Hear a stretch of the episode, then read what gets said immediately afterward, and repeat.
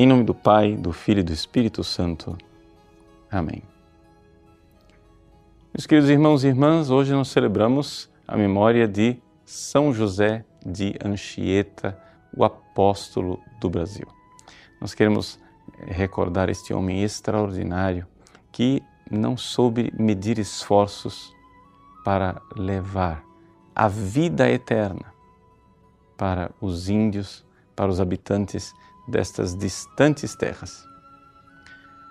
José nasceu nas Canárias, depois foi educado em Portugal, na Faculdade de Coimbra, onde ele conheceu os jesuítas.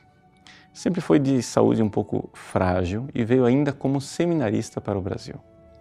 Ele sofria de arca caída, esse era o diagnóstico médico da época.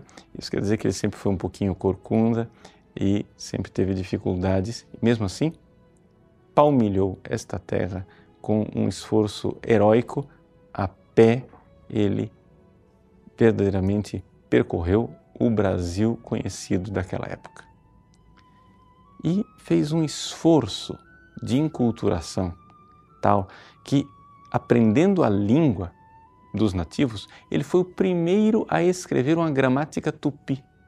Escrevia peças de teatro em tupi, espanhol e português, falando um pouco aquilo que eram os idiomas da época, exatamente para que eh, acontecesse na prática um pouco daquilo que se fala em Pentecostes. São Pedro pregava o Evangelho e cada um entendia na sua língua. São José de Anchieta não teve medo de falar o mesmo Evangelho de Cristo, o inalterável Evangelho de Cristo, o tesouro do Evangelho de Cristo, adaptando de uma forma que as pessoas pudessem compreender.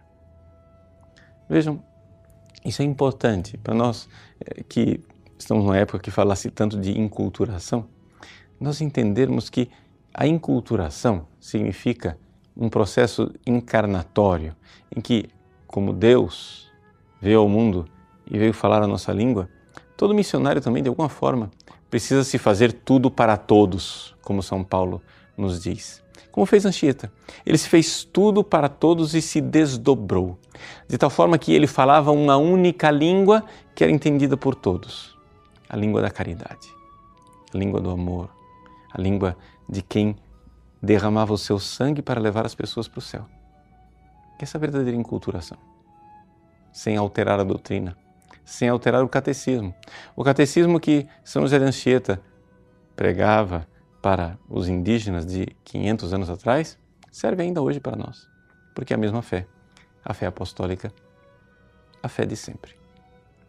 E, no entanto, este homem, apóstolo do Brasil, que se entregou, ele saiu de suas terras porque acreditava numa coisa. Ele acreditava que estes pobres homens e mulheres, se morressem longe do conhecimento do Evangelho, da luz de Cristo e do batismo se perderiam no inferno. Nossa Senhora de Fátima mostrou aos pastorinhos uma visão do inferno. Ela disse: Vistes o inferno, para onde irão os pecadores? É para que essas almas sejam salvas que Deus quer estabelecer no mundo a devoção ao meu imaculado coração. São José de Anchieta Acho que mais do que qualquer é, pessoa na história da igreja foi verdadeiramente o cantor da Virgem Maria. O poema que ele compôs em homenagem à bem-aventurada Virgem Maria é o maior, o mais longo poema em língua latina dedicado à Virgem Maria. Ninguém fez mais do que ele.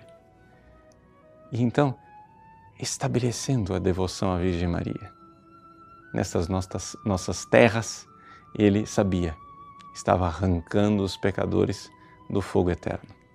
Vamos, neste tempo, logo depois de Pentecostes, em que nós pedimos a Deus que continue com a chama do Espírito Santo no nosso coração, como ardeu no coração imaculado de Maria, vamos fazer como o apóstolo Anchieta, estabelecer a devoção na Virgem Maria, para arrancar os pecadores do inferno, sermos verdadeiros missionários. Façamos tudo para todos, para que as pessoas conheçam a verdade do Evangelho, o amor com que Deus nos amou deixando este grande presente que é a Santíssima Virgem. Que São José de Anchieta reze pelo nosso Brasil e nos conceda a graça de sermos sempre a terra da bem-aventurada Virgem Maria. Deus abençoe você. Em nome do Pai, e do Filho, e do Espírito Santo. Amém.